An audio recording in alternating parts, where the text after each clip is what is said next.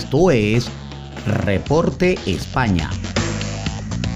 Por Noticias Digital 58, periodismo web de verdad.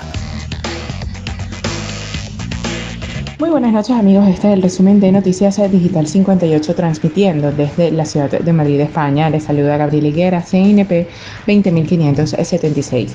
Comenzamos con eh, las informaciones del día de hoy y es que España sigue evacuando afganos desde Kabul. En los últimos vuelos viajan unas 260 personas. El gobierno español continúa con las evacuaciones desde Afganistán. Los dos últimos aviones que han salido desde Dubái dirección a nuestro país llevan a bordo a unas 260 personas, mientras que en la noche de este domingo aterrizó en la base aérea de Torrejón de Ardós, en Madrid, una aeronave de las Fuerzas Armadas con 177 personas evacuadas, justo cuando se cumplió una semana de la toma de los talibanes de la capital afgana.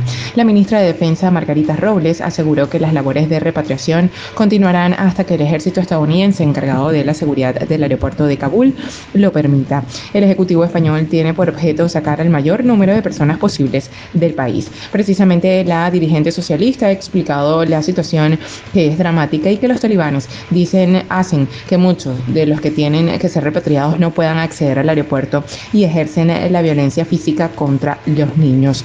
La situación es muy difícil, es un caos y hay muchas dificultades en el acceso, se detalló en esta eh, noticia. Cambiando totalmente de tema, los mayores eh, de 12 años en la diana de vacunación. Las comunidades autónomas trabajan en una vuelta al colegio con pauta completa. A escasas semanas de la vuelta al cole, las comunidades autónomas tienen un objetivo claro, lograr eh, la inmunización completa de todos los alumnos mayores de 12 años. Un hecho que a pesar eh, de la mejora de los datos, la quinta ola ha remitido, sigue siendo urgente, especialmente ante la incidencia de los más jóvenes. Desde este lunes no hay una sola región en que no haya habilitado ya la vacunación masiva para toda la población. Galicia ha sido la última en incorporarse, donde, por ejemplo, en Orubense los jóvenes de entre 12 y 13 años reciben hoy la inyección de Moderna. Pero la cuestión radica en el que el calendario es apretado. La vuelta al cole varía en función de cada comunidad, aunque en cualquier caso, septiembre está en eh, mercado rojo principalmente la segunda semana. En menos de un mes, miles de alumnos de la ESO y bachillerato volverán a las aulas. Y todavía hay muchos pinchazos que poner. Por comunidades autónomas Baleares, Aragón, Cataluña y Canarias son las que más pautas completas han sido capaces de inocular entre los que tienen de 12 a 19 años. Y ya para finalizar, Unidas Podemos propone limitar el precio a la energía nuclear e hidroeléctrica para bajar inmediatamente la factura de la luz. El Ministerio de, de Derecho Sociales y Agenda 2030 y el del Consumo han hecho llegar al Ministerio para la Transición Ecológica su propuesta de reforma del mercado eléctrico para bajar la factura de la luz con carácter inmediato y abordar la situación límite que vive el país con precios históricos. Es una propuesta eh, que según las fuentes consultadas tendría carácter estructural y podrían aprobarse a través de un real decreto ley para estar en marcha en un periodo de tiempo muy breve.